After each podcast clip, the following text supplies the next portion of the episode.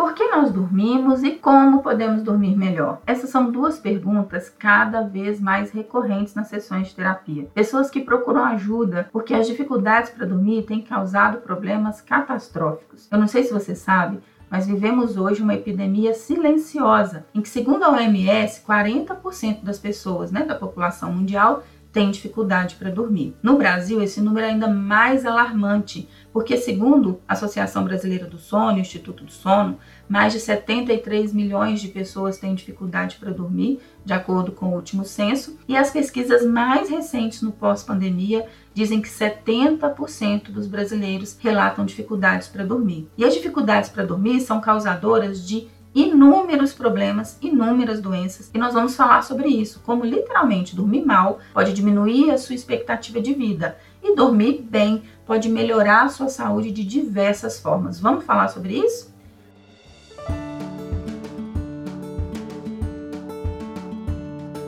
Olá, eu sou a Sheila, eu sou psicóloga e coach. Estou aqui para te ajudar a transformar sua vida, ter mais qualidade de vida, mais saúde mental, emocional e o meu trabalho é esse. Esse conteúdo ele foi pensado para te ajudar a pensar em como o sono é importante para sua vida e também te dar dicas práticas de como dormir melhor. Então vamos começar aqui por alguns malefícios de não se dormir bem ou a quantidade adequada de horas por dia. Eu vou falar aqui de alguns números e algumas pesquisas científicas que foram inspiradas num livro Por que nós dormimos do autor Matthew Andrew. Você pode inclusive adquirir esse livro e ver que tem muito mais conteúdos por lá. Eu inspirei esse podcast a partir desse livro. Tá? Segundo pesquisas científicas, homens e mulheres que dormem de 4 a 5 horas por noite tendem a ter a produção hormonal, testosterona, progesterona prejudicada e, consequentemente, ter um nível maior de infertilidade. Tá? Pesquisas também comprovam que para que a gente fixe aprendizados, a gente precisa dormir até 8 horas por noite. Por quê?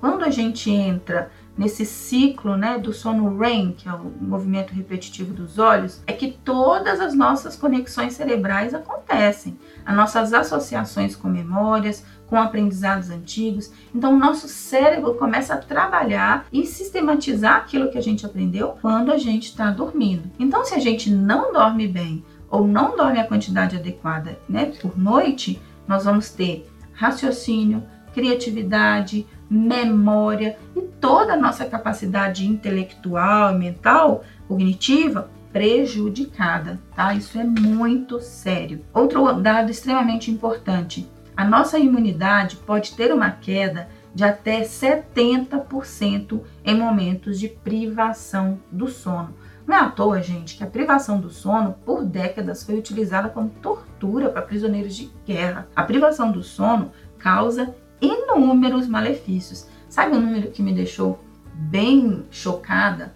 24% das pessoas que dormem mal tendem a desenvolver problemas cardíacos, doenças cardiovasculares. Inclusive, tem uma pesquisa realizada com bilhões de pessoas ao redor do mundo que falam o quanto o horário de verão é prejudicial para a saúde, porque quando estabelece o horário de verão no, nos, nos, países, as pessoas mudam o seu horário de dormir e isso traz inúmeros problemas, tá? Seguindo aí com os malefícios, a chance de desenvolver câncer, Alzheimer é, e outras doenças como distúrbios alimentares, depressão, ansiedade, estresse, e eu poderia falar aqui uma lista enorme, tá? A chance de desenvolver doenças é muito maior no caso né, de pessoas que não dormem bem. E aí você fala, Sheila, tá, mas quais são geralmente as causas da dificuldade para dormir? Por, o que pode estar tá me atrapalhando a dormir? De um modo geral, ruído, poluição, né, essa poluição sonora, uso de drogas que causam excitação, agitação, substâncias tóxicas, né? E aí pode ser inclusive alimentos como café, energéticos, o consumo de alguns alimentos podem atrapalhar qualidade do sono Comer muito antes de dormir ou comer comidas pesadas pode atrapalhar o sono. Alguns medicamentos têm como efeito colateral a insônia. Alterações do cotidiano, como por exemplo, mudar de turno de trabalho, mudar o horário de trabalho, mudar o horário de dormir, isso tudo atrapalha a qualidade do sono, tá? Atividades excitantes antes de dormir, como Às vezes a pessoa para dançar, música alta, é, ou até atividade física, corrida, academia. Às vezes a pessoa tem um evento, né, como uma briga, ou algo que vai acelerar, né, a pessoa atrapalha também a qualidade do sono. Outra coisa que atrapalha muito a qualidade do sono é ficar conectado em redes sociais, né? Ficar ali processando informações ou ter, desenvolver aqueles pensamentos acelerados antes de dormir. Além disso, a luz azul do computador e do celular interferem na qualidade do sono porque ela reproduz um efeito como o do sol na nossa retina e isso atrapalha muito. Então, jogar videogame antes de dormir, assistir filme antes de dormir, ficar no celular vendo rede social antes de dormir, tudo isso atrapalha a qualidade do sono. E algumas outras condições, como ansiedade, depressão, transtorno de estresse, ou, ou, a pessoa que tem dor crônica, porque a dor mesmo atrapalha muito dormir, né? Pessoas com problemas respiratórios, é, alguns problemas de tireoide, alguns problemas gastrointestinais, como azia. No final das contas, gente, se tem algo errado com o seu corpo, né? Vai atrapalhar dormir. Então, é menopausa, síndrome do pensamento acelerado, hiperatividade, síndrome das pernas inquietas, qualquer coisa que tenha a ver com agitação vai atrapalhar dormir. E aí, de um modo geral, quais são os sintomas? Fala, Sheila, tá, mas como é que eu sei que eu não estou dormindo bem? De um modo geral, se você tem um cansaço excessivo quando você acorda, ou se o seu sono é interrompido pelo despertador, porque de um modo geral despertador também não faz bem para a saúde. Imagine que você está ali naquele sono profundo, fazendo conexões neurais importantes para o aprendizado, para a criatividade, para a tomada de decisão. E aí vem um despertador e corta isso abruptamente. Isso também atrapalha. Eu vou daqui a pouco falar sobre como melhorar a qualidade do sono e, e vou te dar ideias de como pode, inclusive, se livrar do despertador. Chega e, e, e quais são os melhores tratamentos para dificuldade para dormir? Isso divide opiniões. Vou te contar uma história minha. Assim, eu fui uma pessoa que desde muito pequena tenho dificuldade para dormir. Então, ah, quando bebê já tinha dificuldade para dormir. E lá no início da vida adulta, procurei a medicina do sono, eu fiz um exame que chama polissonografia, fiz é, é, exames né, cerebrais com neurologista e fui diagnosticada assim com insônia. Então, a partir dos exames, falavam que eu tinha só um sono leve durante a noite e não chegava ao sono profundo pelos pensamentos agitados ou pela agitação da faculdade ou uma série de outras fases que eu vivia tá? E, e, falaram comigo assim: então agora o que você tem que fazer para se tratar é tomar um remédio. Me passaram lá um tarja preta para dormir e por algum tempo eu tomava aquele tarja preta, apagava e acordava no dia seguinte exausta. Aquele efeito colateral do remédio, eu, às vezes eu sentia que era melhor não dormir do que dormir usando aquele negócio, porque eu ficava com os efeitos colaterais horríveis. Não que eu seja contra tomar, tá, gente? Eu sei que tem gente que toma e que se dá bem, eu tô falando que não funcionou para mim. Então, de um modo geral, os remédios para dormir, eles também não funcionam tão bem como você ter algumas posturas e atitudes naturais para o seu corpo. Então, vamos falar como dormir melhor, afinal. Algumas dicas práticas. Primeiro, você precisa entender qual que é o seu ritmo circadiano. Chega, o que, que é isso? Ritmo circadiano tem a ver com o seu melhor horário para dormir e o seu melhor, melhor horário para acordar o seu relógio biológico. Quando você descobre qual que é o seu ritmo circadiano, qual que é o seu horário de dormir, qual que é o seu horário de acordar e como você se sente bem dormindo aí às 8 horas por noite, você respeitando esses horários e tendo uma regularidade nesses horários, uma espécie de padronização, você vai naturalmente dormir muito melhor. Além disso, além do horário para dormir, é importante que você também diminua a temperatura do seu corpo. Daí fazer coisas que agitam muito ou, ou deixam você com calor não é bom na hora de dormir. Tem muitas pessoas que aderem ao ar condicionado, tem muitas pessoas que tomam um banho um pouquinho mais quente, porque aí o, o, né, o contraste com a temperatura ambiente vai diminuir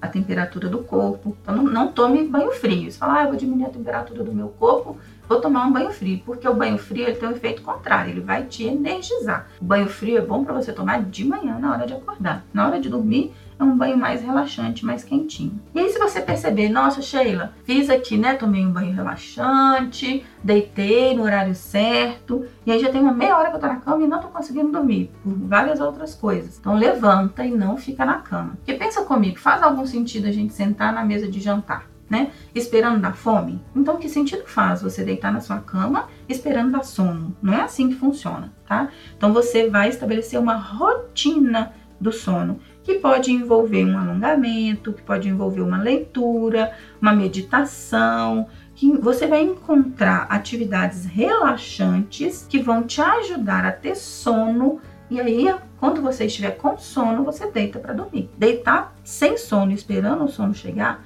não ajuda, tá? Alimentos ricos em triptofano para serem consumidos à noite também ajudam, porque o triptofano é um aminoácido precursor do hormônio melatonina. O que é a melatonina? É o hormônio do sono que todos nós produzimos naturalmente no nosso corpo. A partir do momento que está escuro, né? O sol se pôs, a gente já começa a produzir melatonina. E aí, se eu já cuidei do meu ambiente para dormir, estou num, num, quarto bem escuro, porque a luz no quarto atrapalha dormir. Então, estou num quarto bem escuro, num quarto fresco, é, é, meu organismo já está produzindo melatonina e alguns alimentos que você come à noite, tipo brócolis, a banana, tem uma lista de alimentos aí que a nutricionista pode te ajudar, facilitam a produção de melatonina e facilitam o sono.